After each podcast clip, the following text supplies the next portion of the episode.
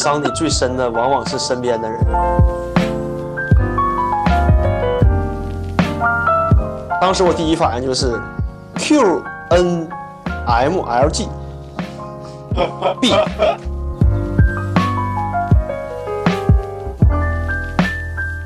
有点意思啊，就是刚找的地方工作，就是正式的把那个拉莫的那个套给套上了呗。对，小夹板加上。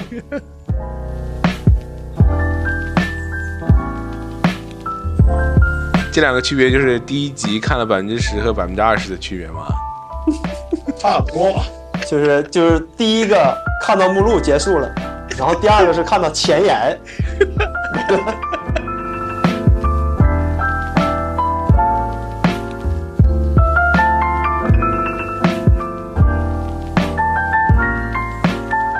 Hello，大家好，这里是挣扎的录一期，我们第八期的节目正式开始啦！大家快鼓一下掌！恭喜恭喜，熬到第八期。嚯，你这个还还压上了呗？就就就这么随意的就单压了是吗？主要还是有点 freestyle 的天赋在。你是冷酷 girl 的感觉呢？那我们还是。做自我介绍啊，每个人都先隆重的、正式的介绍一下自己，给自己想出来的这些 title。从温州林购开始，我是热情活泼啊，什么活泼？活泼，你是要火锅橘子吗？即将要踏入婚姻的坟墓的 温州领购。我是即将踏入爱情的坟墓，但是最近热爱跟年轻小哥哥打羽毛球的温州领狗。这个是我们马上即将走入爱情不是婚姻的围城的小林。哦，对了，我想起来了，正式的介绍一下，他有三个非常重要的 title：前央视主持、前守望先锋世界赛线下主持、前 LSPL 呃英雄联盟联赛的线下主持。我补充一句，因为我不是最近要结婚了嘛，那请帖不是发出去了吗？啊，我知道各位都应该没看，然后 我看了，好吗？你看呢？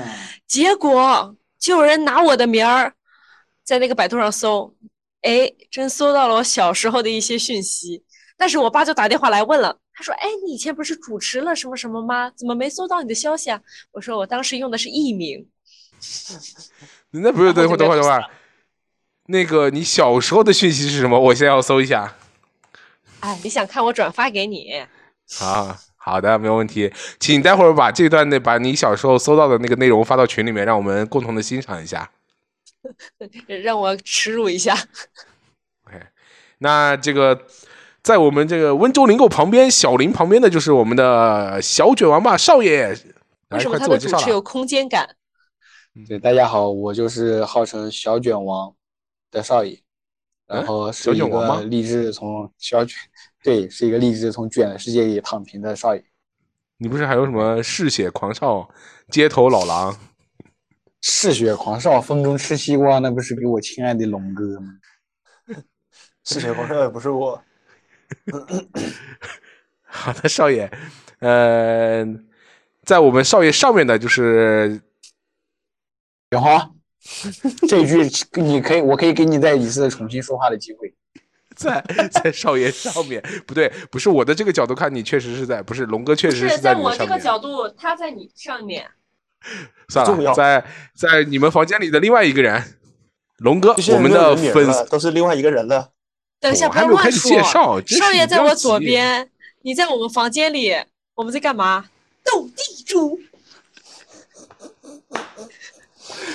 要不起。过很明很明显，应该是如果常规的一个套路，应该是思辰应该在录像，三个可以对十。少爷，哎，你你你家人听到这一段会不会来问你到底是怎么回事？没有，我我很郑重的，就是介绍了一下我们小林同学的感情状况，他们表示了祝福，对他们拜托我向你表达了你即将新婚的祝福。虽然我好像忘记了转达，I'm sorry，现在补上，祝你新婚快乐。百年啊，什么白头白头偕老，三年抱来啊！好了，快龙哥要出不来了。那个，呃，房间里的另外的一个人就是我们的粉丝担当，百万粉丝现在已经有五十个了的龙哥。大家好，我是差点没出来的龙哥。龙哥，龙哥，龙哥，龙哥，龙哥，龙哥，龙哥，哥，龙哥，你真了不得。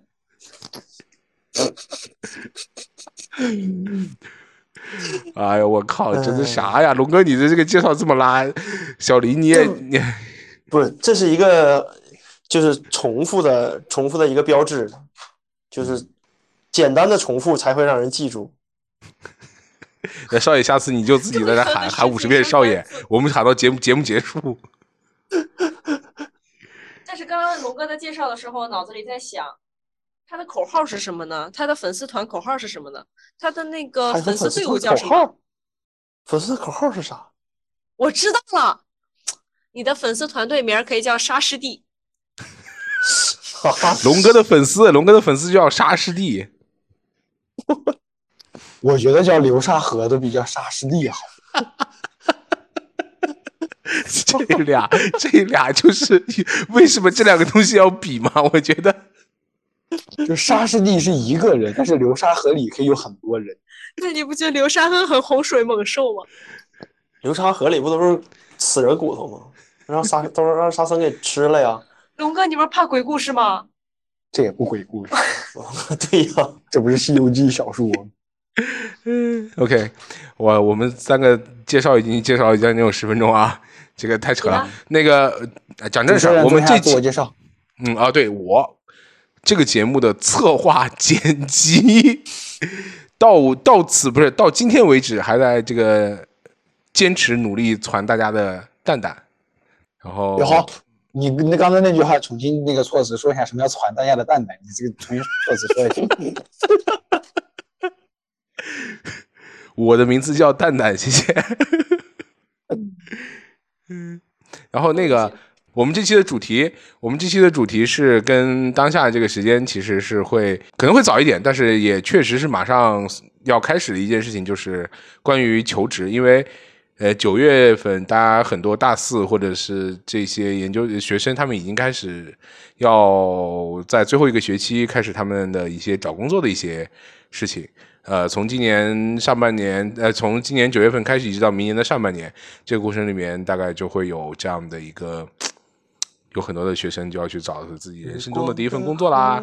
所以呢，我们这一期也会讲一下这四个人，我们这四个人当年在大学毕业的时候，或者是在大学的最后一个学期，在找我们的第一份工作的时候，当时的一些经历，希望给到大家一些启发。当然，如果大家当一个笑话听也是可以的。那就是过的大雨。不要讲感情线好吗？没有感情线，好吗？没有，请不要给我的后期剪辑增加难度。嗯，OK，那有没有人想想要想第一个讲这个求职记？我记得当时是小林讲的。来，小林，你听说？哎，等一下，俗话说得好，听说你这个马上要步入这个婚姻的围城，然后表达欲会比较旺盛，是吗？还好吧？那好，那来吧，来吧。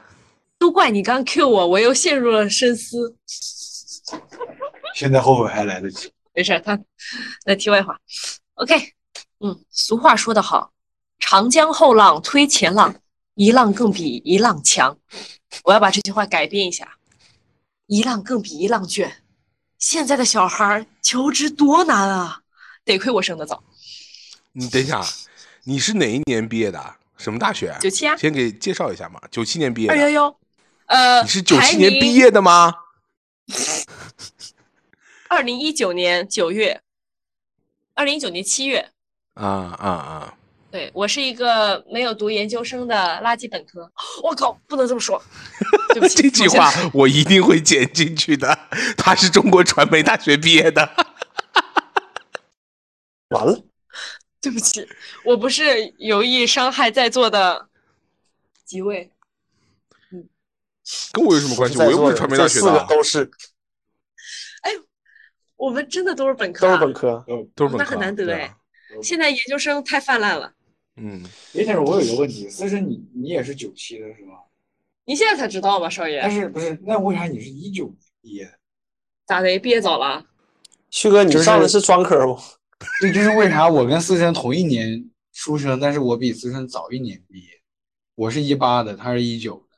不是有可能你那个地方读书稍微早一点，也有可能的。哦哦，不是，有可能就是你们上下半年，他那个九月份就出生都是一年，但是好像上学是一那个九月份是下半年吗？不对，因为我是呃上半年，所以他肯定就是早读书了，我是下半年，对，那可能是我怪我早。他早一年了。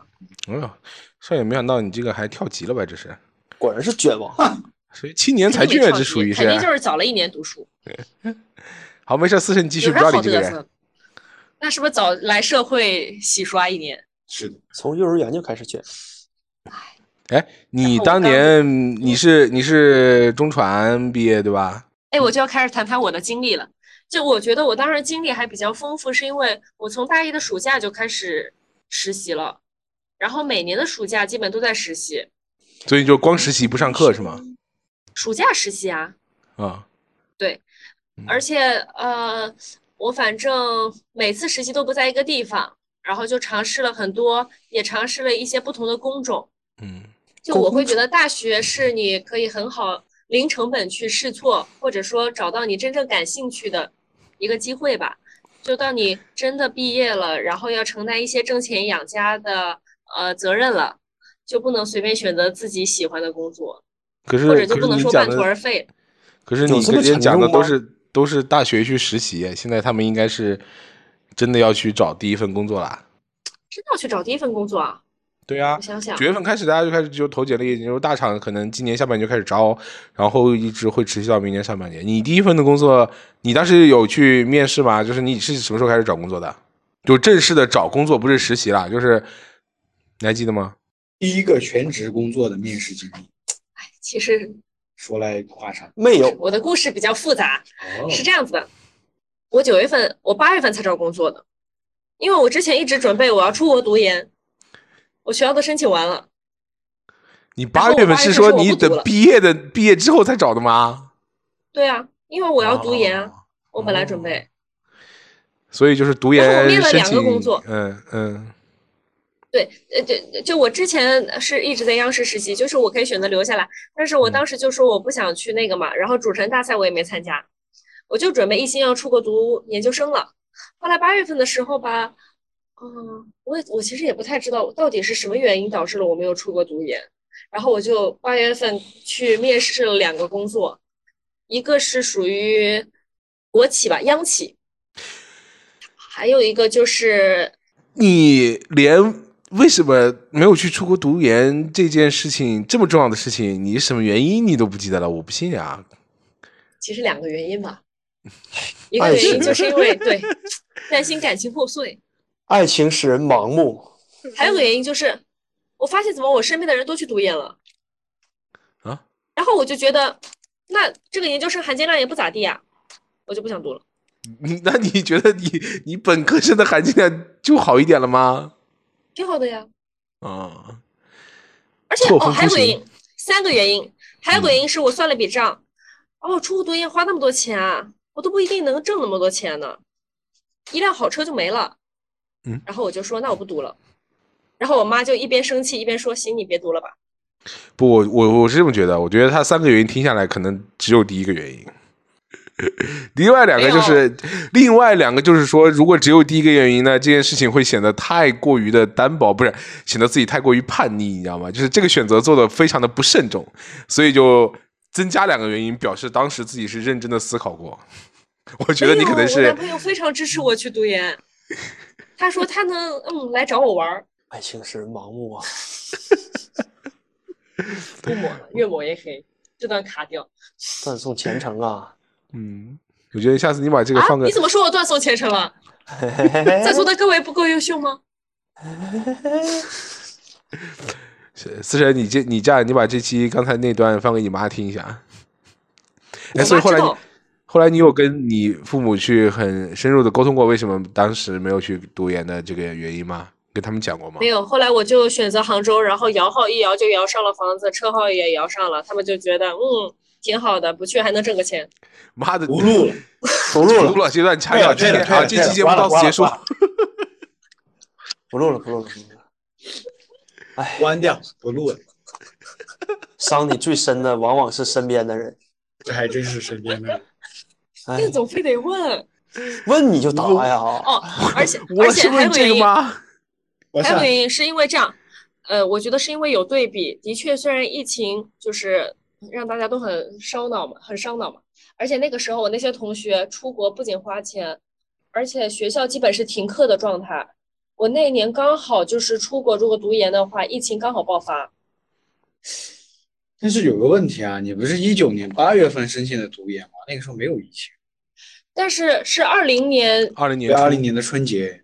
而且是这样的，先国外爆发，在国内爆发的，我记得。哎对，这是的，理论上来说是的，但是当时那个时候国外其实没有相应的报道，他也没有报出。对，国外很严，就是我那些同学全部都挤破脑在想怎么回来，而且那个那个机票千金难求，他们都包机回来。而且我们又扯远了，嗯，对，这个疫情的事儿就我们单独找一期聊，那期能不能播出去就随缘吧。我觉得那期，我觉得我这段很拉，我觉得没有挺好啊。没有啊，你只讲了你没有出国读研，你找工作呢，哥，你第一份工作的面试呢？啊，好的，继续。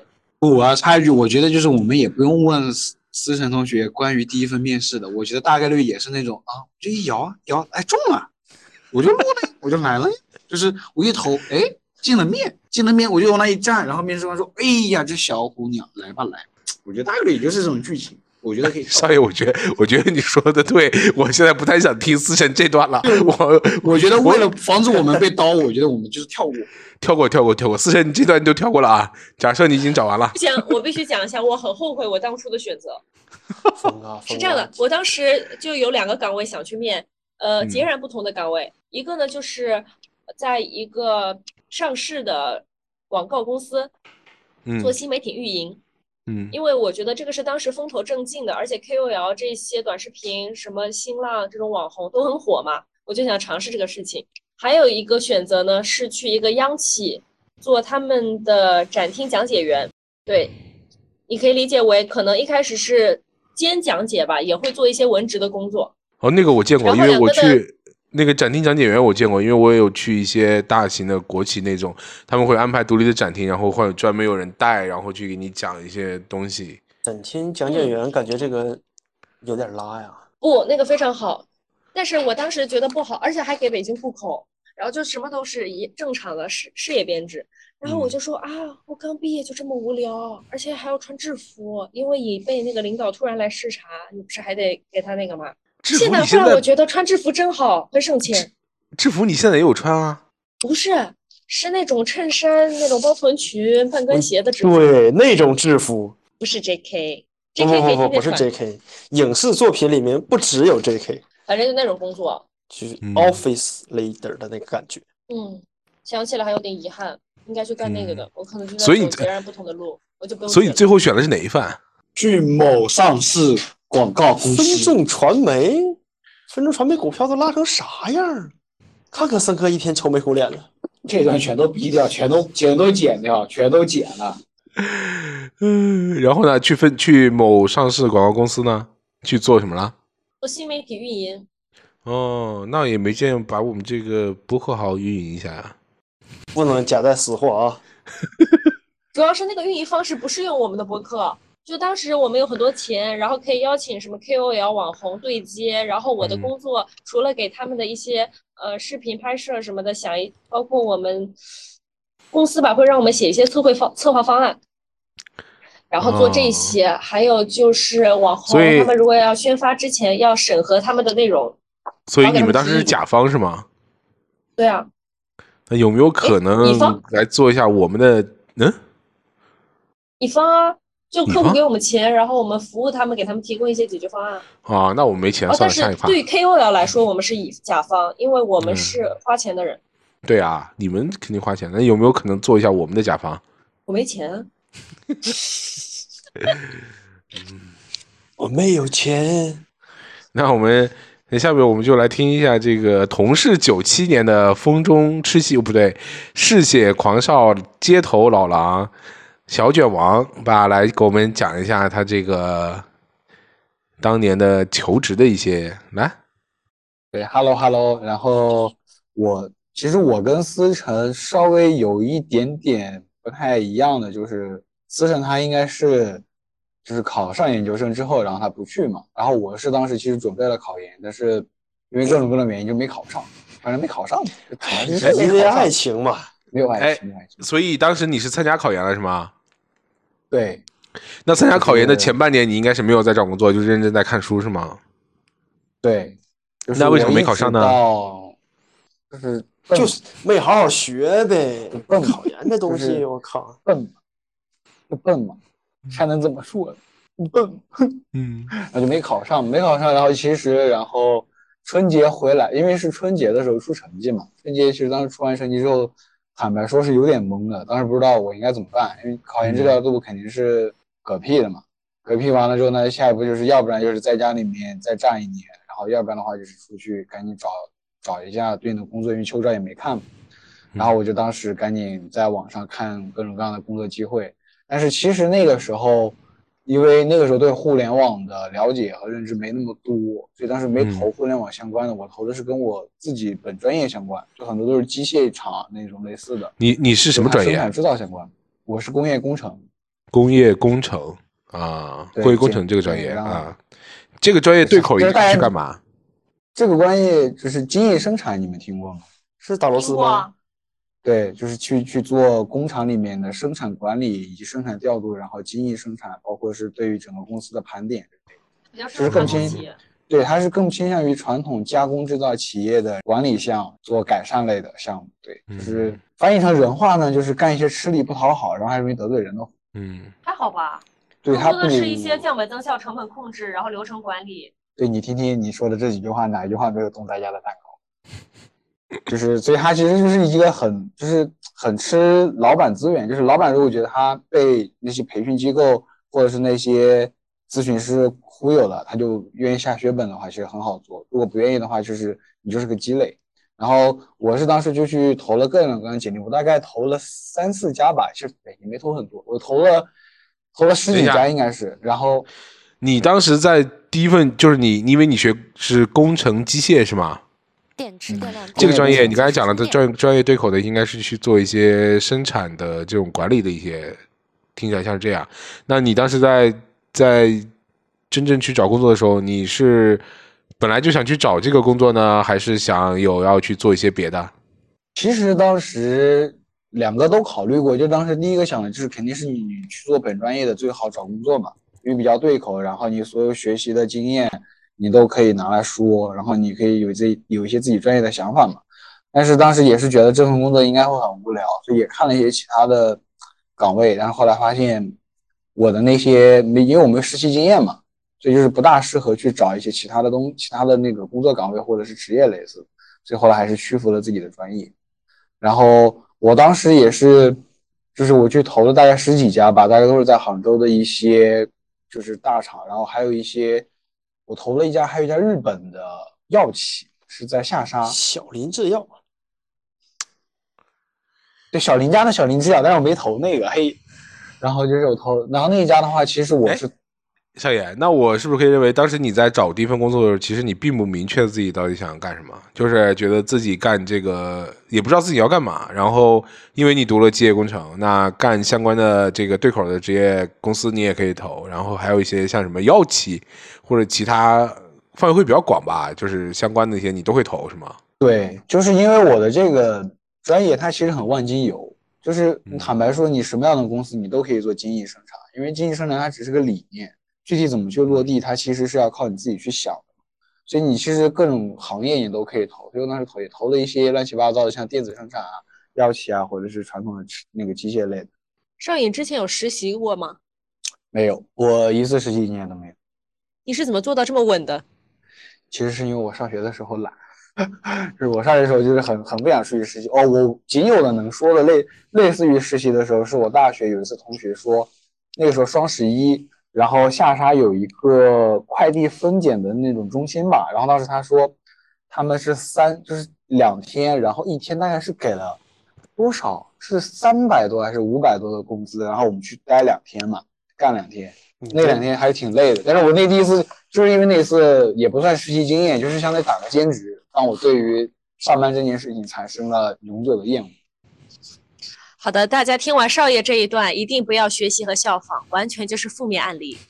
我要向大家科普一下，我当时非常积极参加社会活动，无论是去那种福利院啊，然后还有那种完全没有报酬的国际那种博览会，或者是图书会的那种志愿者，我都会去的。去完他会给你颁个证书，然后你就可以把它写在你的简历里，包括平时一些有用的一些兼职和实习之类的。反正就是有机会你就要多去，因为他都会放在你的简历里，然后要补充一些照片。不过也有可能是因为我当时不是学的是主持嘛，而且我之前的实习方向都是类似的，我就会很在意说要多多有一些机会去实践、去锻炼，这样简简历写的好看。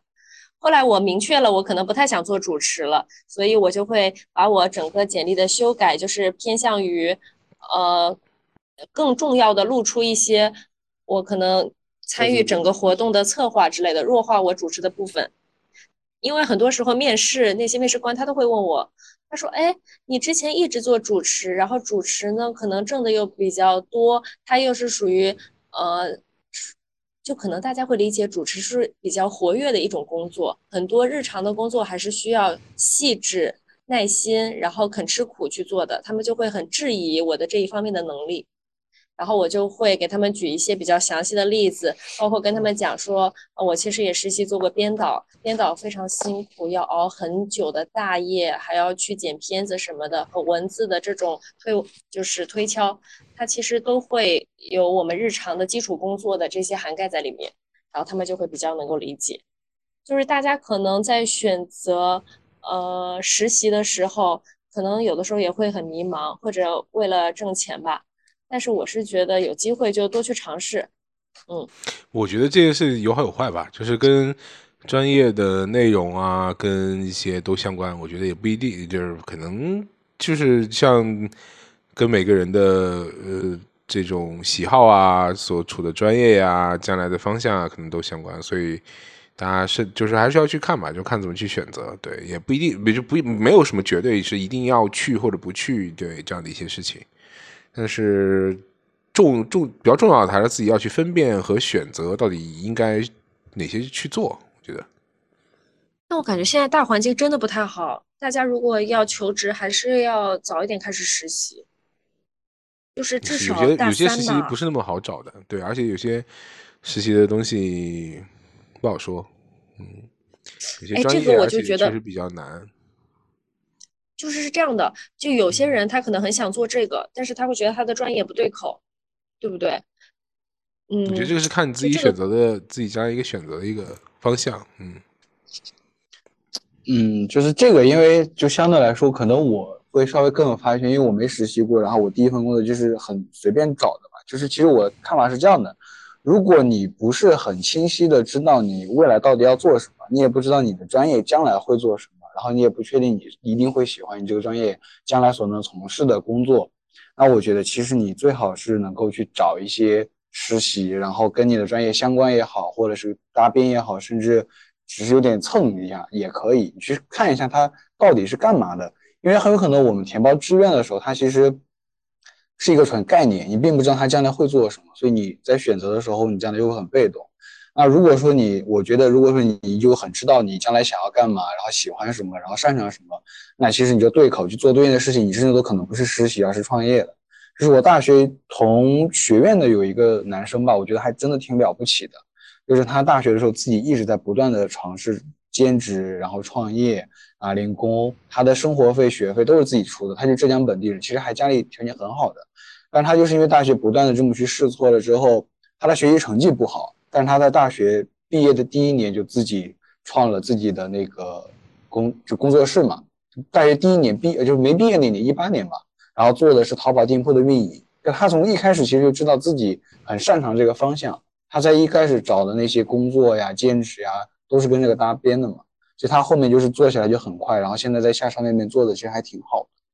所以我觉得实习这个事情，它其实只是一个怎么说呢？我觉得是一个很大的。大的范围吧，它不一定是说一定要像说我们找工作，然后有报酬，然后或者是什么的才叫实习。更多的，我觉得是大家是一种试错的一个机会吧。因为你大学里面试错，其实成本特别低，然后但是你的收益长远来看会相对来说较高一点，因为 ROI 会相对来说较高。我只个人看法，仅供参考。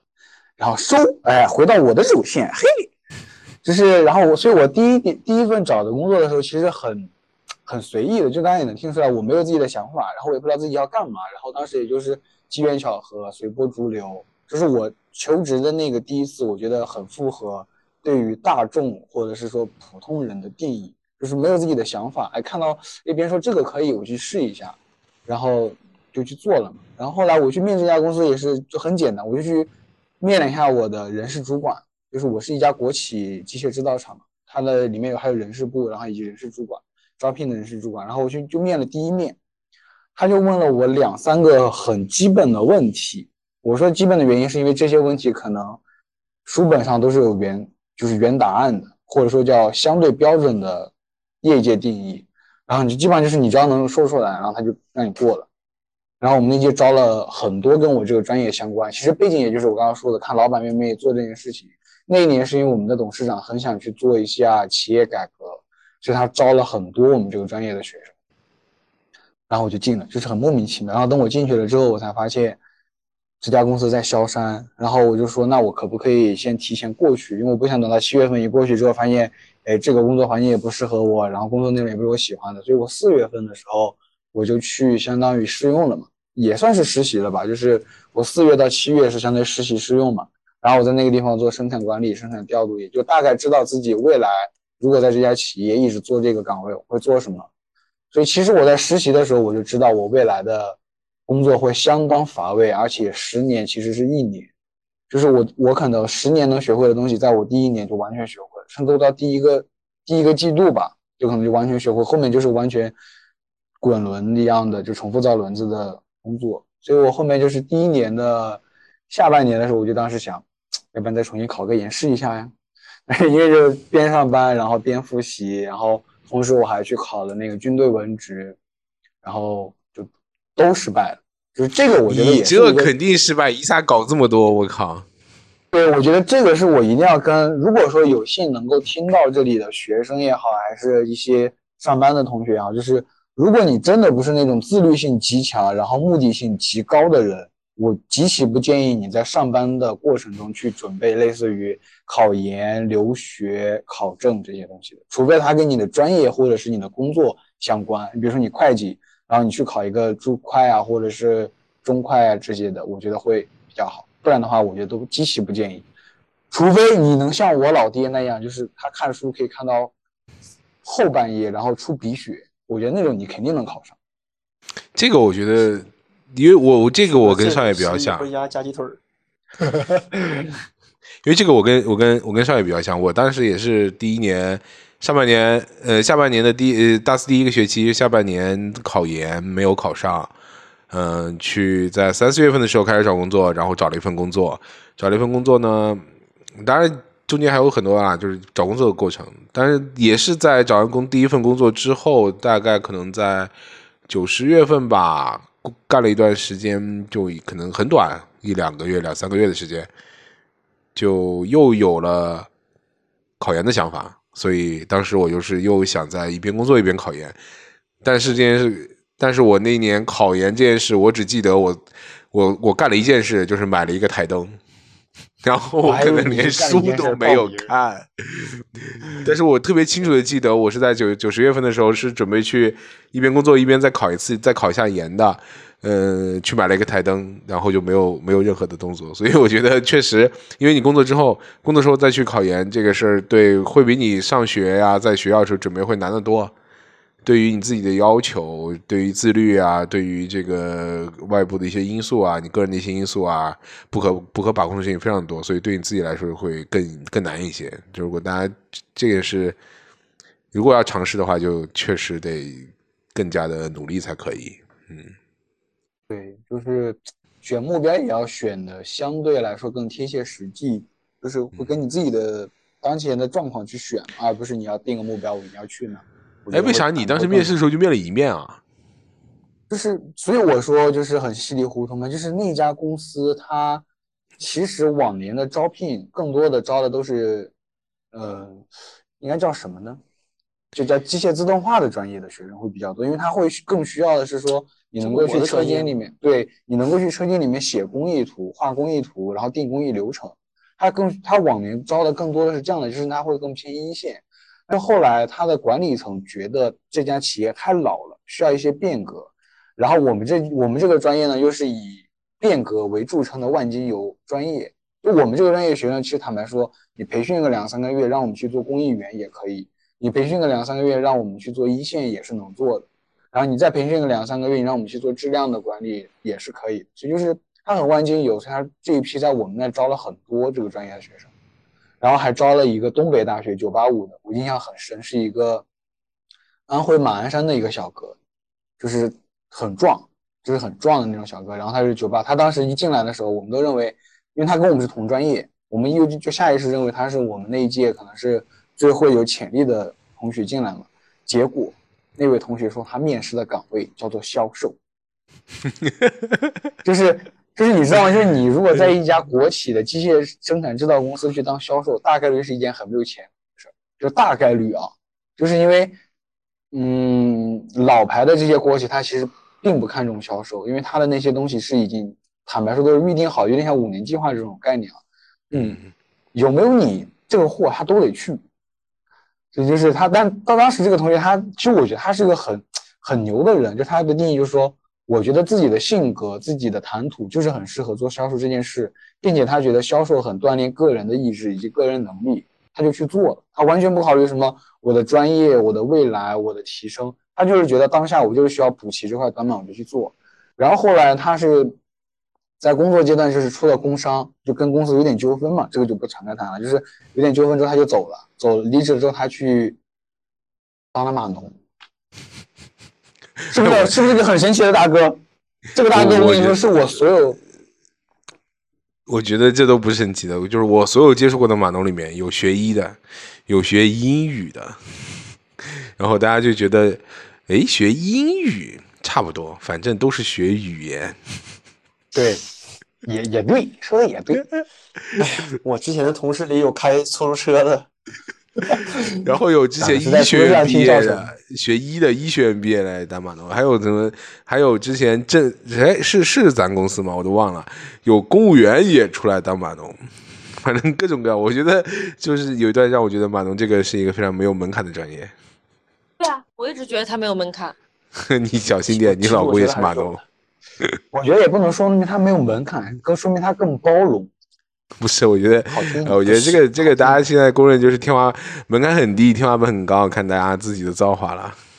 我我我觉得是这样啊，就是码农这个东西怎么说呢？它不是门槛低，它只是说你付出的努力和你的收入成正比，而且是很急速上升的一条线。我觉得这不是成正比，说白了，这个行业就是就是大家有有钱热嘛，就是。给的多嘛？说简单就是给的多，它不是成正比。你说你真的觉得你的那些付出回报，你的这些投入的这些东西或者做的那些东西值得拿这么高的工资吗？你这个我不是说了吗？我说这条线不是一个成正比，所以它不是成正比，它不是成正比，它绝对不是根据这个来衡量的，就是因为这个东西太热了，它是一个其实一个不正常的现象，对，它是一个不正常的一个状态，包括这两年其实这种不正常的现象。就我们觉得有点太不要脸了，就我们觉得是有点太不要脸，踩在这个上面还就踩到这波红利还要，我这个自己一个名号。但是我觉得这个其实不太不太不太 OK。对，这个其实然后少爷，没事，那个我我想问一下，就是你之前在你拿到这个这个工作之前，你面了多少家？面试你总共面了多少家？还记得吗？呃，我投简历，我投我我记得很清楚，我投简历是投了十几家，就接近二十多家公司。因为杭州的就是招这个岗位的机械类的这个公司其实不多，然后我去面，我应该是面了有四到五家，嗯，然后有国外就是有那个外资药企，然后有本土的电子电子企业，然后本土的机械制造业，然后还有另外两个也是类似的吧，就是本土的机械业和本土的。就是纺织的那种工厂业，所以你投了二十几个简历，就只拿到了四五次面试机会，是吗？对。哎，那你去面试的时候要穿制服吗？不用啦，我们又不是做销售和律师的啦。那所以就是穿裤衩、裤衩背心就可以是吗？也不行，其实也就是我们没有这么正式，没有这么正经，然后但是我们也没有那么随意，我们其实是个中间态。说到这个穿衣服，我稍微岔开一个话题啊，就是我这次回家，我的穿衣被我爸狠狠的 diss。他见我的第一面就是你上班就穿这样，你们公司都这样吗？就那个言语中，你知道你知他是你们公司都是这么垃圾的吗？不是，那他是那你爸是没有见过我的花裤衩。我我大概说了一下硅谷那边上班还有带狗的，对吧？哔哩哔哩也这样。就是我跟他解释了一下，就是我们作为一个相对来说比较接近一线的互联网公司，是相对来说比较包容和开放的。同时我也解释，我们公司会有一部分岗位他需要穿正装，但可惜我不是那个岗位。然后同时我也解释一下，就是我的老板穿长裤，我穿短裤，不是你就是因为说我年轻，我燥热。哎那老板穿的那个裤衩跟我那个衣服是同款，所以就是这个也是我稍微岔开一点，就是我的意思是，其实说不同行业它其实，在面试的时候，我觉得就很很很有区别。我当时有一个大学哎同学吧，这个我来跟你讲，我来我来，这个这个我真的呀，嗯我当时学的是计算机，我计算机专业嘛，就是还算比较有名的一个学校，对，名气还可以啦。对，计算机专业，我们那学校计算机专业挺有名的。但是我毕业的时候，相当其实可以，好吗？但是我毕业相当可以。其实我毕业的时候，但是我真的，我当时的想法是我不要去做计算机，我不想做码农，因为我觉得这个可能不好玩儿。呃，我之前一直因为给的太多了。不是，我当时真的是不是不想去做码农，因为我不是考考研第第下半学期考研没考上嘛。你知道我我找工作的那年是零九年，零九年是我记得当时是第一次出现，就是那年找工作非常难。我不知道你们有没有插一句印象？，我插一句，蛋总九六年的，零九年找工作，看看人家，看看人家，不是，龙哥你们年龄的秘密不是在前面有一期已经被揭晓了吗？九九三年、九三年、九六年有点啊有点大了，有点小，我是96有点小。不是都八级的吗？这俩人 我九九六的，九六的，九六的，九九三九三？对他，对呀，不，主要是真嫩。零九年，零九年是我记得当时，呃零八年的不是金融危机嘛？零八年金融危机，然后呃，我记得特别清楚，我考研的时候还在考一个叫什么四万亿，国家当时拨了四万亿，这是那第一次大基建搞四万亿大基建，然后我们当当时考研要考什么政政治吧，政治，然后说那年一什么考题什么一定会出那个什么乱七八糟要背啊，说四万亿的这个原因什么是，我还记得我还在宿舍跟我的睡上铺的另外一边哥们儿在讨论这个事情，对。就是这个题怎么做乱七八糟，呃，零，然后那零八年、零九年的时候就出现了，就当时的工作很难找，那一年毕业工作很难找，结果我就好死不死还考了个研，考了个研没考上，然后就轮到零九年去找工作，但是我当时真的是没有想，就不想去做码农，我想去做别的，因为为什么呢？因为 我们我那个专业里面有很多学长，他们毕业之后都没有去做码农那个专业，但是他们经常会去哪？他们会去四大，就什么德勤毕马威、安永，对四大什么会计事务，所四，大非常卷。对，是的，然后就在四大，非常辛嗯苦。要不然展开说等一说。等会儿，等会儿，等会儿，等会儿。对，展开说一说，就是那个求职季开一下。你等会儿，前女友这个事儿待会儿再聊。对，然后所以当时我们学长很多学长跟我来讲呢，就是其实你在计算机专业里面训练的，可能更多的是你的逻辑思维啊这种能力。像其实这个东西在你做很多其他的这种相关的专业的时候都是可以的，但是我却我只是单纯的不想做码农。我找过什么？我找过嗯、呃地产商，然后去过面过银行。行也不适合你。然后这些都是行业里面的岗位职责是。地产商肯定不是码农好吗？你觉得我去面地产公司？可能是码农。满银行也不是，银行就是那种普通，他们那个普就是就是社招的那部分人，银行的码农是社招进去的吗？怎么可能，哥？然后那个，然后我我记得是当时特别印象很深刻，当时面的去投了一家地产商吧，是哪家哪家地产我不记得了。第一轮面试就类似于做一个叫行测还是行测那种测试题，然后我就过了，过了之后就去安排面试。那天早上我就跑去了，到了时间点，他们是在一个什么二楼，我记得就特别清楚，是二楼，我就上楼梯，得上楼梯，转转过楼梯，啪一看，那个楼道里面坐了两排的人，都是等着面试的人，他们穿的全是那种衬衬衣、白衬衣、西装，我穿了一个 大裤裤衩子，然后一个 T 恤，然后在门口我站了一会儿，看了他们一眼，不好意思走错了，然后转头就走了。我觉得你不应该真的走，就应该很自信的，就是站进去跟他们说，哎，我就现在就是个打扮。我现在想想是有有点后悔，我就应该就穿成这样去跟他参加面试，反正不过也是去浪了啊。但是但是但是？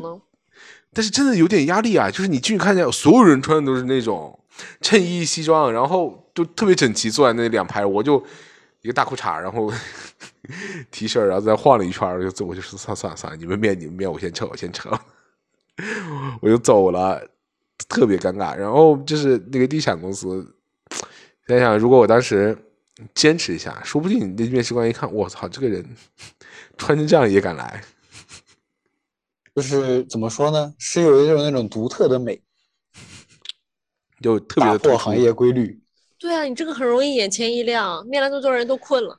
嗯，就是然后那个面面试官第一反应就是，你走吧，你走吧。就第一反哎我记得应就是先把保洁阿姨叫过来，当时像这种公司面试，他们还要做那种类似于群面嘛。你我不知道你有没有面过群面，就是三四个人一起一个小组，哎，我我一会儿讲吧，你先讲。要要一个小组。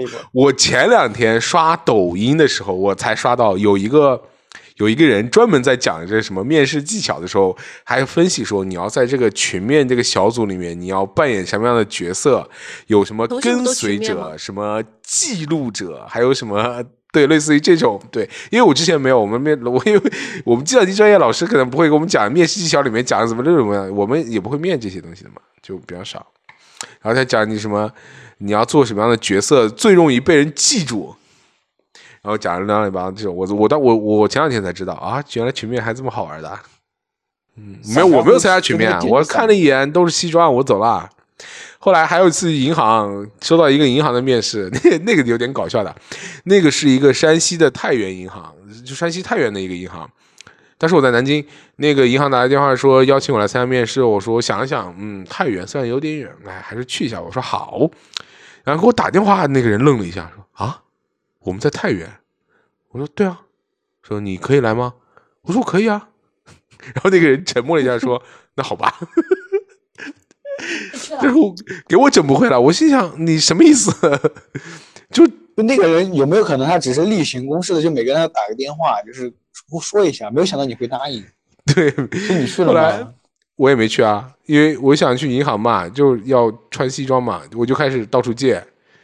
你说我这个借我这个体型的西装有点难的我们系没有，我我加肥大码宽腿儿，哎，你从毕业就这么胖吗？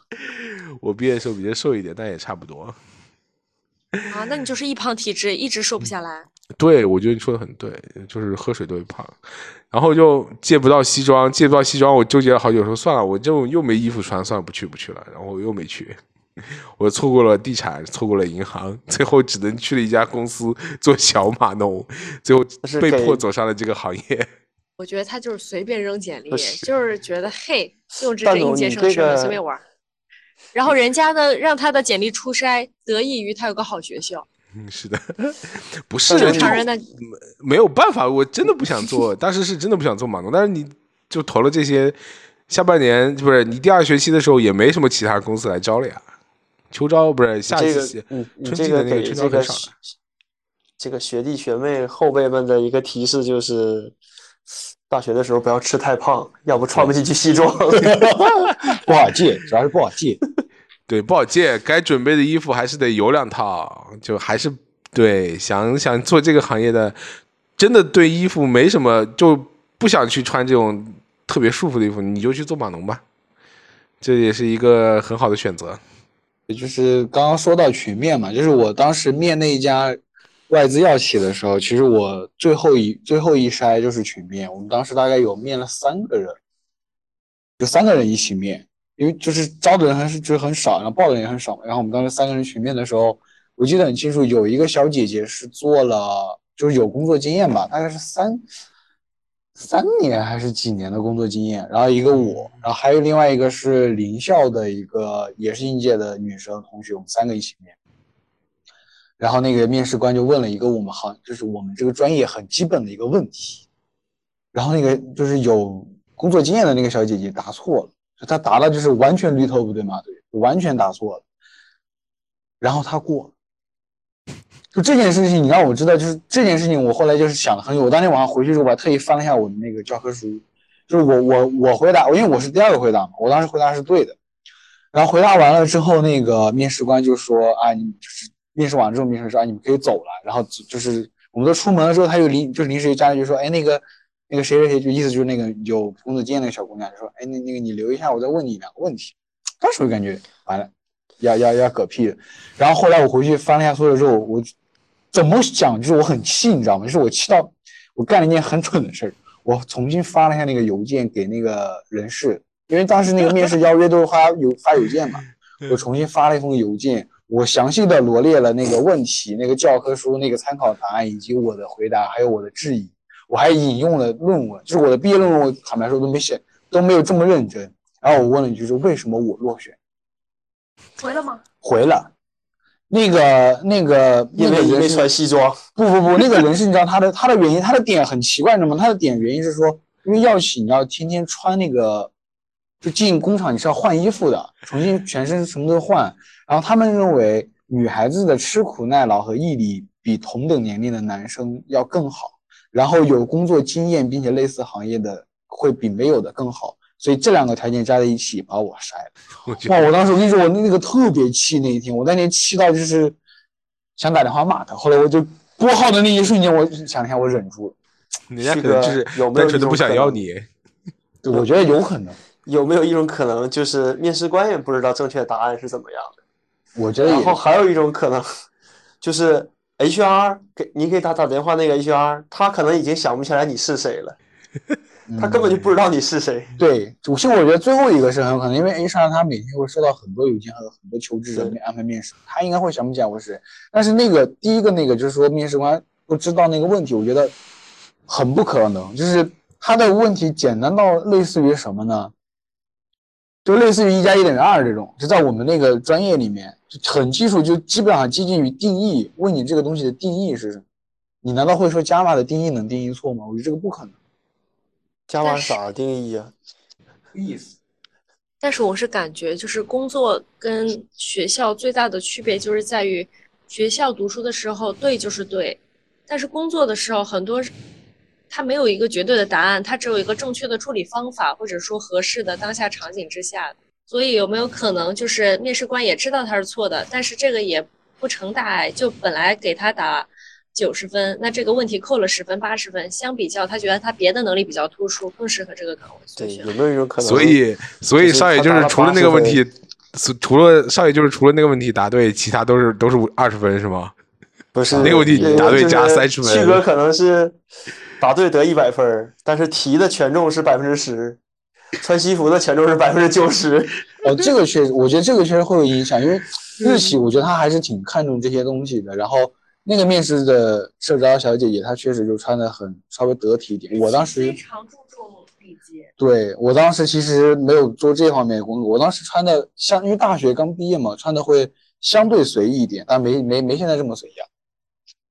而且我记得我之前看过一个面试帖，就是面试其实很多细节都容易影响到考官对你的一个印象，无论你的穿着。你到达时间，然后你推门的第一个反应，也有可能我当时就是因为我不是要参加艺考嘛，所以我之前其实就有接受过这一方面的培训，我就会对这个很在意。但是可能很多同学，大家去参加面试的时候，嗯，没有想到这些点吧，所以其实也会建议大家要多投简历，然后真正心仪的一些岗位呢，最好可以就是在前期会有一些别的岗位试水嘛，这样你就不会 miss 它。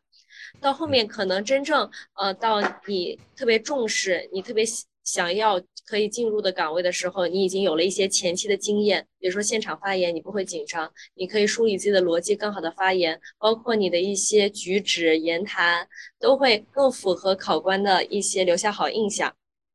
就觉得，所以广撒网吧，多实践看到不。爽的，看到不爽的考官还可以发邮件去骂他。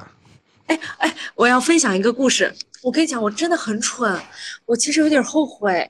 后来我不是来杭州找工作嘛，然后我上一嗯份是去了一个传统企业做企业文化的，嗯，呃，就我去了一个传统企业做企业文化，但其实当时我只有那一个岗位面了企业文化，其他同期的我还面了是产品运营，包括我还面了一个现在非常知名的没上市的一个企业的运营。然后当时我很搞笑，我去了他们那个公司一看，然后一面、二面、三面全男的，然后我就问了一下，他们那个部门好像基本全男的，然后我当时就说，那你而且我觉得？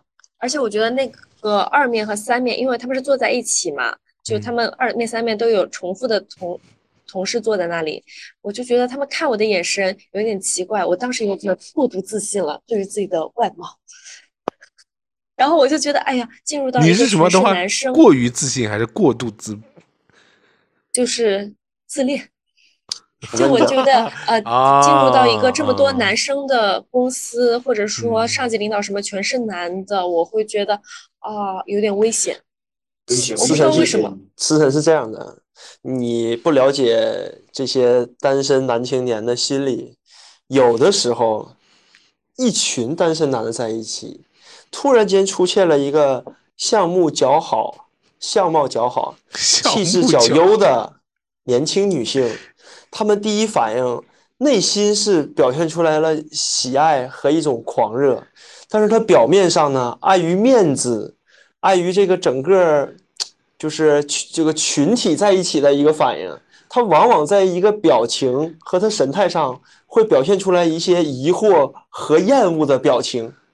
那没有，就是你能感觉到他的讲话和发言非常正经，甚至坐姿没有一点问题，但他的眼神有点奇怪，不是？哎，等会儿，就太刚才那个了。刚才龙哥说的是面容姣好是吗？哎，你的气质你你的这个形容，等会儿我觉得这个是有一点问题的啊。就是如果是特别好，他就会说特别好，然后他又但是又又不能说一般好，他就只能说一个姣好。所以龙哥，你到底这个评价是什么样的？你怎么还 Q 这个？我觉得龙哥坑好吗哥那个评价非常好，我已经很满意了，高兴坏了。不，我这么收着说，是照顾某一些特定群众。没事儿，我已经要步一步入婚姻的坟。但是这么说吧，跟那个特种群众比的话，在我心里的话，你老嗯婆是最美的。啊，龙哥是说给他老婆听的，你以为是说我一直以为给你听的吗，龙哥是少爷？说给，不是，我一直以为龙哥说给思辰老公听的，你知道吗？我 老公跟我有什么关系？不认识我。不好意思啊，再说我，再说我夸他老婆长得好看，他不应该高兴吗？嗯，不一定啊。对，你这个兴。别人夸我媳妇长得好看，我会很高兴的。但是你这个夸了又没权利夸，就好像又没夸一样。收着嘛，挺好的收着嘛。挺好的。哎呀，这个但是你这样吧，又会显得嫂子好像很，差点哎，这这个这个挣扎的录一期真的是挣扎，疯狂挑拨离间，别叭叭，别叭叭。别叭叭了。这个啊，跟谁聊？你你们完事儿没？完完事儿，你来吧，你来吧，。我还要继续讲。继续。我操！我当时就觉得我过度自恋了。嗯其实还是说不定那个挺好的，因为你想，我现在又进入男人堆了。不是，不是过度自恋，等一下，是脚自恋。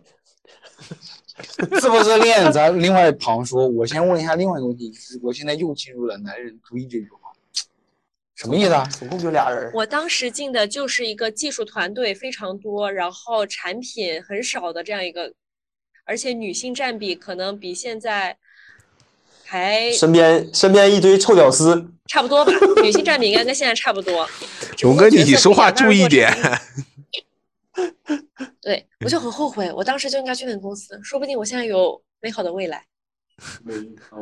我也挺后悔，我当时就应该去面那家地产公司，说不定我现在都买好当几套时就应该。穿西服，上淘宝搜宽松大码。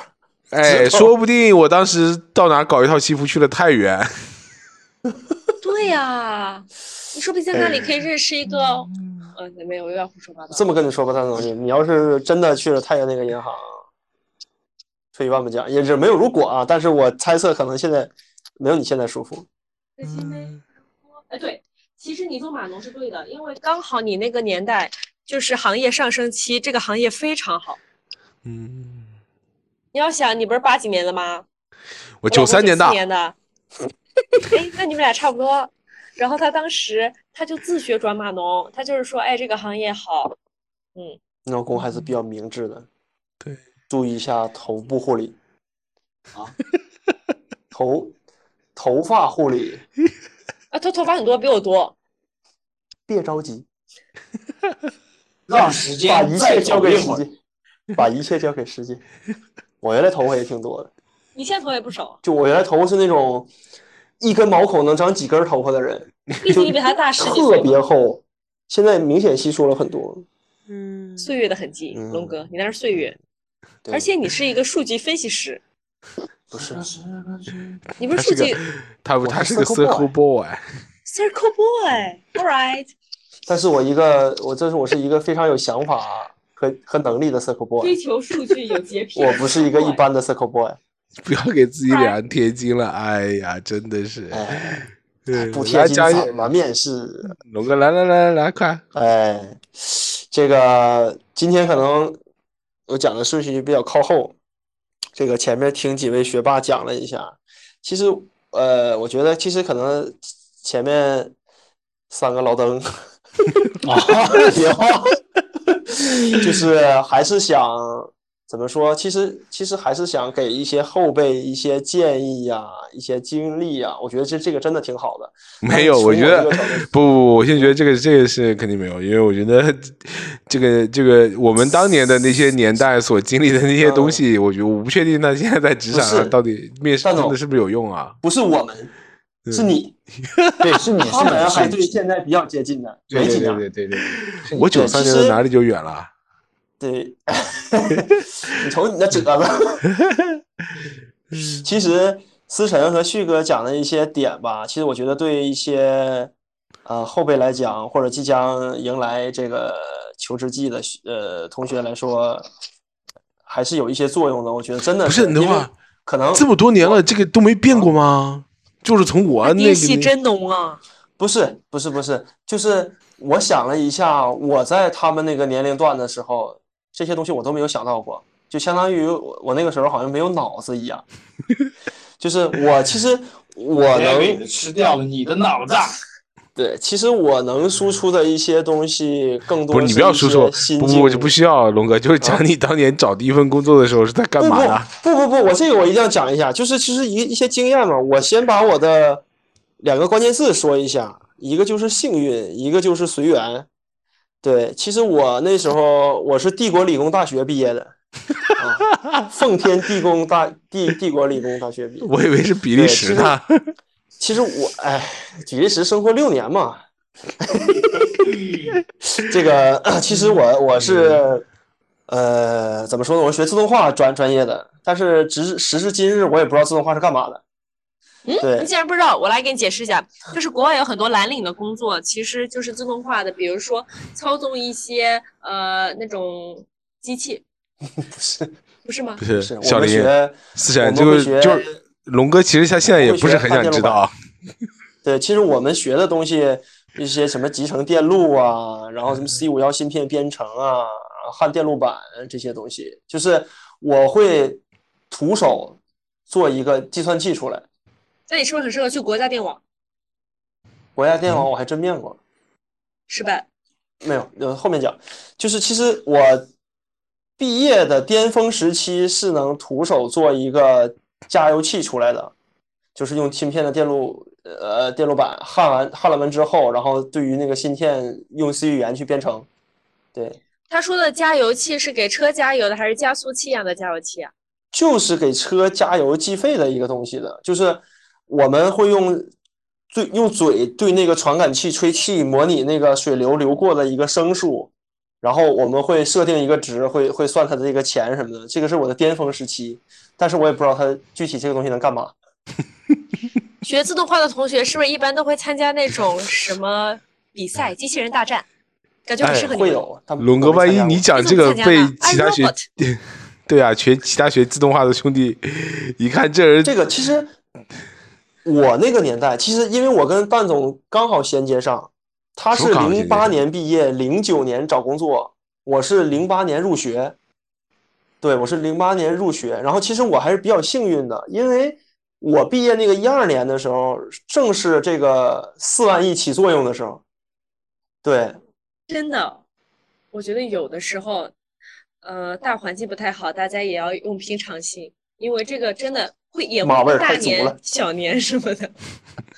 对是大小年，我们那年确实是小年，太小了。对，然后整个大学四年，我的整个状态就是很迷茫的一个状态。请我不知道快进到找工作。对我也不想要干嘛。然后你大学四年是不是喜欢喝酒？我高中就喝呀。酒鬼。然后那个就是说到这个实习嘛，我们就点儿比较背，就是我们这个学校跟另外一个学校的一些专业合并了。能不能让我把话说完？你不是帝国理工的吗？对呀，对呀，帝国理工啊，真帝国理工啊？对呀，帝国理工不是在英国吗？奉天帝国理工，在哪儿？沈阳理工大学。完了，小林今天拉垮了。小林啊，小林啊，小林啊，谁会知道奉天帝国理工是沈阳理工大学？沈阳理工在网上自称一般就是帝国理工，为啥？我只知道波大我们一般都叫帝国理工对，。就是他们就刚刚龙哥说的那个。我们最不服的就是大连理工，为什么他们是一本，我们是二本？我为什么没有很快的说到求职季？就是因为我整个一个性格的问题，就是我从小学一直到我大学毕业就没有我自己没有规划，就是随就是随缘，考上哪儿算哪儿。然后我父母对我没有任何要求，你只要别犯法就可以。对，就是所以说对我的拘束特别少，所以我我自己愿意去哪儿去哪儿。然后就讲到那个嗯实习的时候嘛，就是因为两个专业要要两个学校的一些专业要合并，然后我们被提前赶了出来。其实我在大四的上半年基本上就进入一个实习的状态，就刚开大四就进实习状态。然后当时我们那个专业还就比计算机专业还火，因为那时候机械和土木是最火的，就计算机专业分儿还比较低呢。其实我那个专业就比较接近于好学校的一些一般的专专业了，但是我自动化还是比较那啥的。然后我们实习，当时有几个企业很惨呐、当时记得有个有个企业叫益阳信通，然后给我们实习工资，这不不是不叫实习，叫见习，见习一个月五百块钱，见习几个月之后转实习，一个月八百，转正之后一千五。当时我第一反应就是 Q N M L G B，咱倒也不大可不必为了绕开这个出口这么然后呃，其实呃还有一个企业，其实也也没有什么避讳的啊，这个是个很大的企业，叫特别电工，现在很很牛逼的一个企业。对，当时这段就要讲到曲面的事儿了。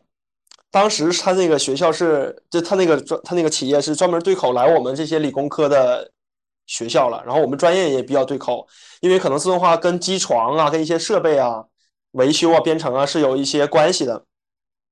然后我们是六个人一面，因为人比较多嘛，整个专业几百人，然后六个人一面，六个人一面。然后我当时跟我同学，我们几个去了，前几个人包括我都很正常，进去讲一讲，然后会问，因为我们四六级嘛，就就英用英语介绍一下自己，简单聊两聊聊两句，那没问题。然后我一哥们儿到他了，他最后一个，考官问他，哎，你用英语介绍一下你自己啊？这哥们说：“我觉得用英语介绍自己，我觉得很普通。我给你唱一首英文歌吧。”然后这哥们真的唱了一首，就唱了几句，很拉的那种，就是我记得什么什么 “Whatever you 是那个？waiting for you，那个就那首歌，你知道吗？唱完之后，我们六个人面试结果，五个人都过了，他挂了。这哥们儿拿个水瓶，你知道吗？就跟他唱。我以为唱完之后就他过，你们那五个都没过。没有，我们过了，他没过，然后就到实习了嘛。到到实习那儿就也是一个很忙的状态，不知道要干嘛。结果到了那个工厂工厂之后，那个沈阳这边的特别电工是做变压器的，就他一个整个一个工厂园区就工业园吧，旁边会有什么三一重工啊、北方重工啊、鼓风机都有。然后我们在那边，然后去了当工人，因为所有的院校过来的学生去来先当半年工人，就一一线的流水线工人。然后我们天天就在那儿像个那什么一样，就在那儿，哎呀，就什么切料啊，什么刷漆呀、刷胶啊这种的，很惨。他是一周上六天，然后早上八点多上到晚上六七点钟，三班倒，还有特别惨。然后我还遭受了霸凌，就是在那个工厂的工人里面有一个跟我一边大的，但是他初中毕业就来了这个工厂，就有点像厂霸那种性质，混的比较熟，家里有点关系，然后天天跟我过不去。然后我在那抽烟，也就是他们说有个吸烟室嘛，我在抽烟，说说谁让你在这抽烟？然后我那我当时就他整个这一切行动，就刚开始我还是在忍，因为我刚来的嘛。嗯，然后整个这一些行动，有一天我爆发了，我用了一个我教你们最经典的一句话：“你他妈跟谁俩呢你他妈跟谁俩呢？？”然后我俩就撕巴起来了。对，然后其实后来我俩还成为一个很好的朋友。就打完那一架之后，我俩就挺好的，因为同同龄人。对，然后他总想让我管他叫师傅，因为他什么事都带带着我。然后我说跟谁俩呢？就跟谁俩呢？嗯，我有个问题，就是有没有可能他处处针对你的原因，是因为他觉得我是一个就是初中毕业没上高中和那个大学，然后我就进来了，但是你上了个高中，你不也就这样吗？不是你听我跟你说完，就是我是我们那个组里面唯一一个大学生，然后正常的规划是我的学长都是这样的，因为我的学长好多在那个工厂里面，就是实习半年之后呢，会转到技术岗，就技术组画图纸的，或者是做维修组做机械维维修的。但是我又我为什么要讲心态这个事儿呢？我们这一届特别惨，就是因为人招够了。然后当时我们那个厂区的经理就跟我们说说你们就老老实实干工人吧。然后他说完这句话的第二个礼拜，我就走了，我什么都没说，我就给他发了短信，我说班长我不干了，然后直接就走了，那就没人也没人管，也没人管我。当时就是一个很很这个很飘的状态，然后也不知道干嘛，反正实习完了，然后在家待了一段时间，然后就做毕设嘛，那毕设毕上也都毕业了，毕业了之后，然后就海投简历，当时是在五幺 job 和智联投。就是写了一份简历之后，就闭眼投，就批量就全选完之后批量投投诉，然后给我批量投，投诉，批量投诉。对，然后给我回复最多的，你知道是什么吗？有两圾邮件类企业，第一个就是保险行业的管培生，我就一直很迷惑这个管培生到底是干嘛的啊？不对，一个叫管培生，一个叫储备经理，不知道干嘛的。然后第二类就是销售，卖房子啦，什么卖卖车啦，卖器械啦这一类的。然后当时我都不太想去做这些企业，然后当时也也就很迷茫，不知道干嘛嘛。然后也没有规划，确实不像小林同学那么有规划，去做什么义工啊。然后有一天，有一个这个企业可以说吗？也是一个很大的企业低调呗，倒是低，IT 调。企业，某软。哦，就是那个最近会在热搜上挂出来的。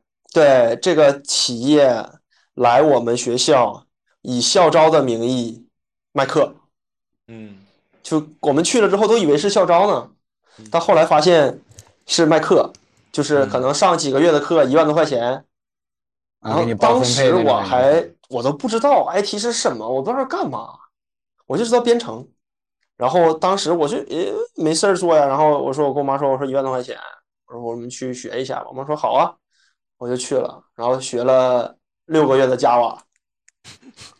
然后当时其实六个月里面有两三个月都在玩儿，都在玩儿，上课不听，上上课打拳皇。嗯。跟跟同学，反正就是我也不是说我聪明吧，反正讲那个东西听完了就会了，会了就开始玩了，我也不练，对，然后就整个都是一个很迷茫的状态，让我，然后这是一个心态，就是说一个随缘的心态，然后另外一个想说就是幸运是什么呢？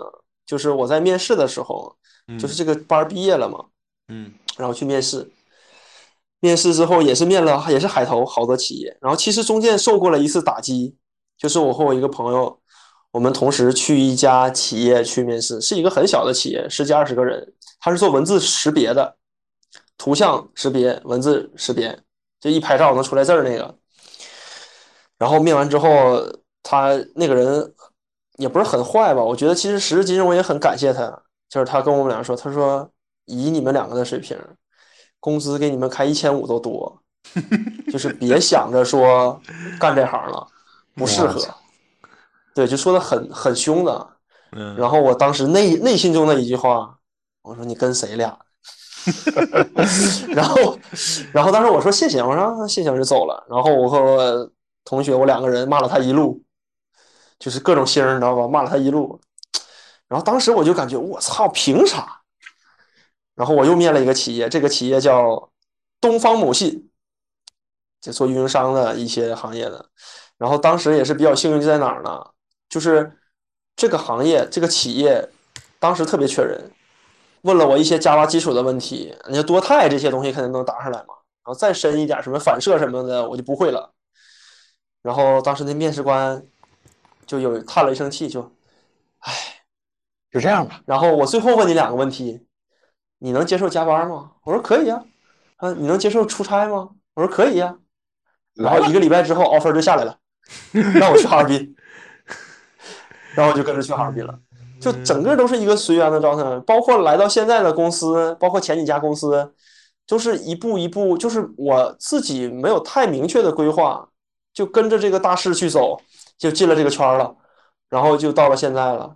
呃，对，就整个我我刚才回想了一下，从我上班到现在这些年，没有特别明确的一个变化，但是我知道一个词儿叫顺势而为。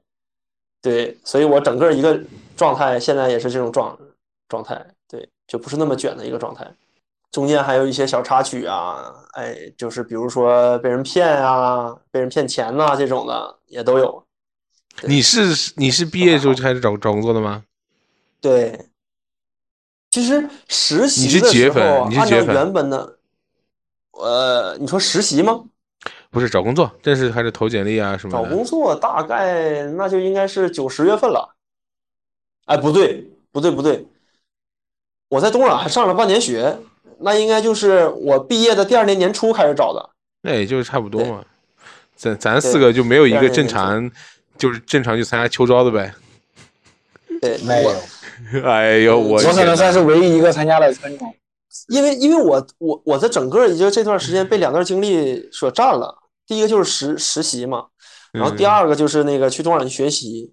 反正其实这些从求职一直到现在，整个的一个经历，我觉得就还是跟我专最早说的那两句话，没什么特别的嘛，就是你心态吧正常去找工作，然后随便投一投就找到了呗。听起来就是。对，是的，就没有过于为面试或者呃一些什么东西特别的准备那么久。唯一一个最久的，我觉得也就是现在的公司的面试。对，我还准备了一周左右吧，差不多。对，所以有的时候一切都是最好的安排吧，然后幸运也是一部分吧。我觉得我还是相对比较幸运的。对，其实对于现在的嗯，不要对于听龙哥现在的这个瞎扯同学。来讲，对，其不是不，我没瞎扯，就是其实对于现在的同学来讲，我觉得对他们来说压力更大，竞争更激烈。因为我最最深的感触是什么？因为我刚毕业那时候，在这个行面试的时候，或者前几家公司面试的时候，问的东西都很简单，很基础，只要你有一些工作经验，你真正的在你原先的岗位上踏踏实实的做了一些东西，你只要能讲出来，好就 OK。然后我在我上一家公司和现在公司招人的时候，然后我准备了一些面试题，我发现我在做这些面试题的时候，都有都有一些困难，有一些题目都有点困难，但是你只能通过这些比较有区别性的题目，才能筛选出来你想要的人，因为因为求职者太多了，然后我们现在这个行业也趋于饱和了，对，就不像我们那个时候，我毕业那个时候。就是缺口特别大嘛，对，这个行业是所以 boy 吗？呃，不是，他一开始写 Java，哎，我最早的时候是做 Java 的，我还做过 Python，我还做过数据挖掘，我还写过 Java，只是说，哎现在的公司的岗位和工作方向把我限定了一个 Circle Boy。哎，少爷，就我在上一家公司，我写，Python 的，你不是二十一天还学那个什么 Java 的吗？人呢？加我 Java 现在已经基础基本学完了。不是，我说少爷，呃就是少爷不是还在 B 站上啊上课的吗？啊，不是我，我给少爷了一套题课，他也没看。就是蛋总你给我发的那个，后来我发现就是完全跟不下去，就他不适合我跟你讲新手的那个。不，我跟你讲，新手让我看了龙哥的那个，其实我觉得龙哥的那个会相对来说更成体系，然后或者你更能看得进去一点。他是一那个那阶梯的，个我那个我就能看进去一点，虽然没看多少，但是确实看了。我觉得他对我的技术上还是有有一点帮助。所以这两个区别就是第一集看了百分之十和百分之二十的区别吗。差不多。就是就是第一个看到目录结束了，然后第二个是看到前言没了。就就就还好吧，我觉得呃，Java 基础这东西我大概看了能有三三四遍了，对，然后准备下一阶段就开始，嗯，准备准备吧，这个现在也不是很稳定，现在要刷题，题目都好难。我不用刷题、啊。是你一个主持人也要刷题吗？你们主持人要刷什么题啊？主持人要刷题吗？哦，主持人要刷题。八百标兵奔北坡，我当时还考了浙江卫视，然后第一轮都没过。哦，校招的时候我参加了校招，哎呀，它那个是这样子的，你要考题的，他会有综合题、政治题、数学题、英语题各种题，大概有一百个题放在里面，一个小时你要把它答完，全是选择题。大家现在想想，对你们第一份工作，各自的第一份工作是一个什么样的 态度和看法呢？哎就是是第一份正式工作还是正式的呀，你实习我管你啊！那实习呢？四神是不是还有央前央视主持这个 title 呢？我工作太多了，那你的第一份工作嘛，你第一份工作就实习完的第一份工作，第一份没有，第一份工作就是在温州电视台实习。不是不是实习，就是正式的。正式全职 all in，哦我当时离开那个全第一份工作，还有个原因，就是因为一个是太闲了。我每天早上十点半上班，七点下班，然后每天晚上就健身，生活非常规律。你可以，你现在现在这个公司也可以啊。对呀、我不可以，你第一份工作等会儿你七点跟我们去健身去。你第一份正式工作是啥来着？新媒体运营，哦，对对对对对，除了偶尔要出差，嗯，然后我就是老板，啊，我就是我们那个部门的老板，看出来绝了吧？然后我就觉得天呐，屁股决定脑袋，我就啥都不能学，每天靠我自学。哎，那你那个时候没有没有碰到龙，没有碰到少爷吗？说不定把少爷招进去给你当小弟。我有个大的老板，但那个大老板经常出差，然后他负责更大的业务，就是新媒体部门这一块，基本上就是由我来提供建议，然后 idea，还有一个助理小姐姐帮我一起跟老板汇报什么的，就这样。就这么点吗？感觉太闲，一然后跑了。份工作感悟，就我觉得年轻还是要多学、多看、多干。然后养老的工作可以选择放到后面去做，但是嗯我这个很有个人特色的发言，就是我觉得现在年轻人的一些躺平的这种状态，我也很能理解。就大家会追求生活和工作平衡，我觉得也很 OK 啊。每个人追求不一样吧，就我可能会觉得实现我人生的价值是做一些我更感兴趣和好奇的工作，然后多学习，这是我比较喜欢的。就我我我的追求一直都是每天进步一点点。妈味儿，而且我现在哦，我才发现，怪的怪不得我以前那些老师，我实习的时候，他们都非常舍不得我走，他们都希望我留下来，因为现在实习生怎么都不加班啊？我以前很能加班的，我以前跟那个。我以前跟那个正式员工同上同下。我跟你讲，思辰，现在好多人说躺平，就像上学的时候，学霸说：“哎呦，这一科我又没考好。”嘴上喊着躺平，其实实际上没多平。不是，现在有些年轻人真的很拼，而且你知道吗？从离职率的角度来讲，年轻人的那个对一个工作的呃，就是持久程度越来越短。他们很有很容易就是因为一些情绪或者自己的个人原因把老板开除。哦，这个也是我前面想讲的，就我觉得长长大可悲的呃，就我前面想讲的，长大可悲的一点是，你会觉得很多事情有沉没成本，然后你在做一个选择的时候，不能像以前那么义无反顾了。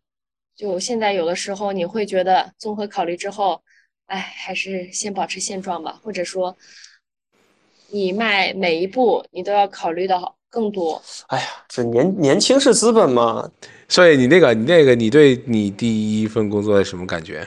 现在想起来，就是怎么说呢？就刚刚听下来，其实也能知道，就我的第一份工作找的很随意，然后我也其实那个时候没有什么想法，完全没有想法，什么上班干嘛。你干了多久？地方？然后我我干了一年多，我一八年短嘛，没有很久。对，就这个离职的这个问题就不讲，因为离职那个会涉及到很多原因，然后有很明显的那个，这就不讲。嗯但是我当时的感觉就是，怎么说呢？就是刚才思成不是也说到，会有很多年轻人就是说走就走啊，然后也会，但是也会考虑更多的成本成本嘛。就我当时的感觉，其实就是，如果你有更好的地方，然后你也不是说更好，是你有比现在更好的选择的话，你就走吧。我觉得很多行业其实现在都在走下坡路。你走吧。其实我觉得换一个行业，甚至换一个岗位，我觉得往往有的时候会带来新的新的想法，会有一些不一样的想法。就是我当时从第一家换完之后，我其实还是挺庆幸的，因为如果我现在还一直在那家公司的话，我觉得我现在最多也就是一个什么，呃，生产什么什么科的生产员儿啊，对，就最多到科长啊，或者是什么车间主任呀，然后，王科长，你来一下。但是其实会很哎王哥没有意思，因为。王哥，你手里的麦拿一下，王哥。就是因为因为其实我刚才说，就是你十年当一年，因为你在那地方干了十年之后，你可能反过来，你在那里学到的东西，或者说他能够给你带来生活上的体验和感悟，其实在你第一年甚至第一个就徐哥，这我前一阵儿我说那个，有些人上了十年班儿，那工作经验只有一年。对，我觉得其实是这样的，就是我当时就是就是这么想的，所以我才觉得我一定要走。其实我当时走的时候，我我家里面就很很不很不愿意嘛，因为他们觉得国企其实相对来说还会相对来说稳定一点。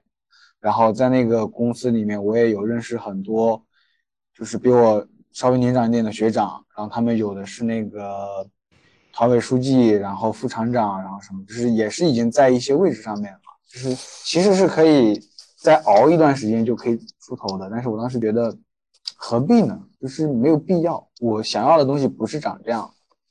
就我觉得，其实我的感悟很很多时候就是，你如果能想清你想要什么，比如说像思成，然后像段总你们这样，就是你知道你想要什么或者不喜欢什么，那你就按照你自己想法去做。如果你不知道的话，那我觉得你有机会你就去试一试。嗯就是试错这件事情，我觉得不管到什么年龄，其实都是好。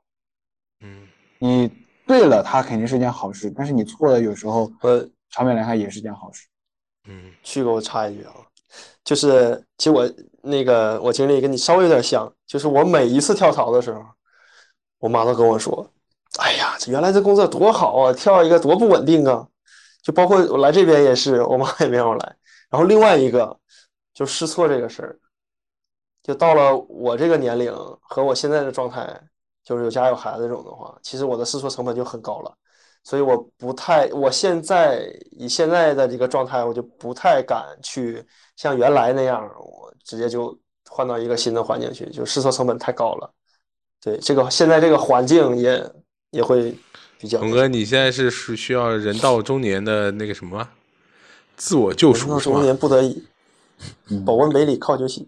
刚刚才是啥问题来着？啊没问题啦，差不多啦。然后这期让我做个 ending 就结束了，兄弟们，等会儿。我还没说我第一份工作啥感受呢，那你来，你来，你来。这准备是给我踢出去了，那我就单飞了，我也我也不藏了。有可能就是你刚才讲的后半段，其实有点像你的那个第一段的感悟。我也我也不我也不藏了，有经纪公司现在联联系我了，我跟你讲，你单飞没人帮你剪，我告诉诉你。嗯，其实其实我的第一份工作经历，我觉得就两个字儿，就是快乐，就是因为我 还是幸运那个事儿啊，就是因为我到了那个哈尔滨之后，我会发现整个一个项目，除了几个老逼灯以外，换个词儿，除了几个老员工以外，剩下都是跟我年龄相仿的，上下差个一两一两岁，然后大家玩的很嗨，每个月都把工资花光，然后也没有互卷呀，或者是互相 battle 啊那种，这大家都是很 nice 的人，所以我第一份工作特别快乐。然后我换到第二份工作也是因为跟旭哥一样，就是因为会把人带废，嗯，所以我就想换了。嗯，对对，这是最主要的词还是快乐吧？我觉得真的是很很快乐的第一份工作。对然后我我讲下我的吧，我觉得第一份工作，呃，当时在哎，我先插一句，嗯我，先插一句，谭总，你第一份工作就是面试成功的时候，你穿西服了吗？没有啊，我就裤衩儿，我第一份哦工作小码农就还必须裤衩儿那个什么 T 恤啊，啊，然后现在想起来庆庆幸你的选择吗？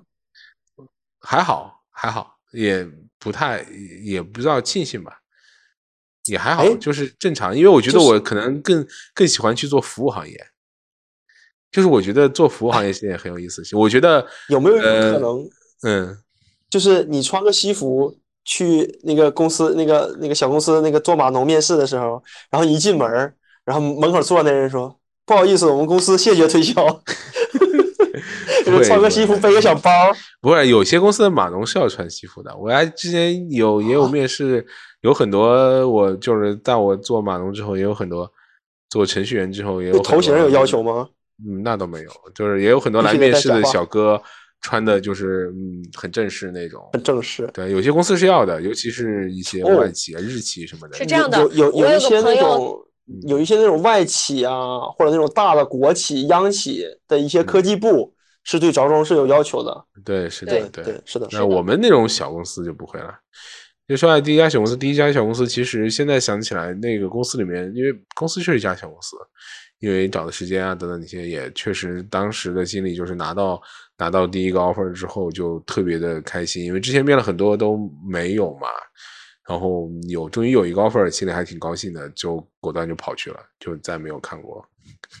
对，嗯，但是那家公司现在想起来不大，但是嗯，里面的人，包括我当时的 leader，我 leader leader 的那个部门的，我们小部门的领导啊，人都是挺 nice 的，对，对我们都挺好。现在想起来，可能除了公司小，那个做事儿不怎么样，那个嗯容不下这么大的负荷。在那儿还挺好的，对，就是可能也是非常感感激吧，或者感谢他们在在我这个毕业的时候，在那个时候给了我第一份工作，可以开始正式开始我的职业生涯。对，是的，是的。哎，蛋总，我补一句，我也非常感谢。我想说一个全名，就是我非常感谢东方国信科技有限公司。嗯，你要不要我可以把把你这个跟你打架那哥们儿名字再喊一下不，跟我打一架那个是实实习那个，啊？那个我倒觉得，嗯，OK。就是我们这期也是聊了这么久，然后都是一帮算不上前辈，一帮老年人，经历过这些社会的，经历过一些工作的一些年年年时间了吧，也有一些年头了。呃，回想当年第一份找工作的时候的一些，可能感觉大家这个时候给出的这些想法，所谓的建议，不知道对不对啊？因为毕竟过了这么久，我真的不确定现在的现在大家在毕业的这些兄同学们，他们在第一份工作的时候，或者已经跟我们一样这种年纪，这种在回想当年自己做做找第一份工作的时候，到底是是什么样的一个状态？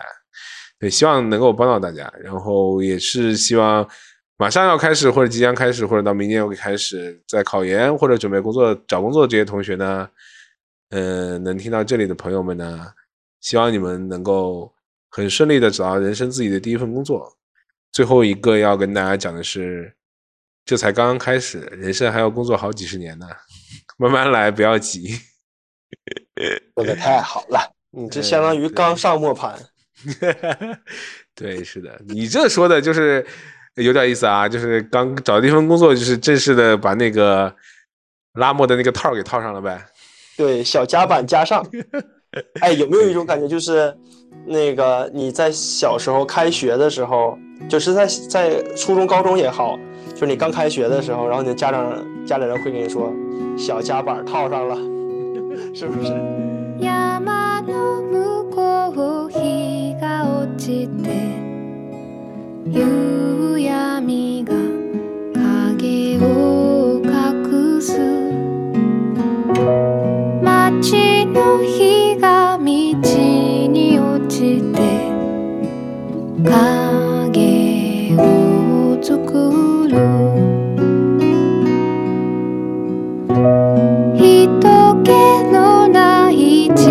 店片隅に腰を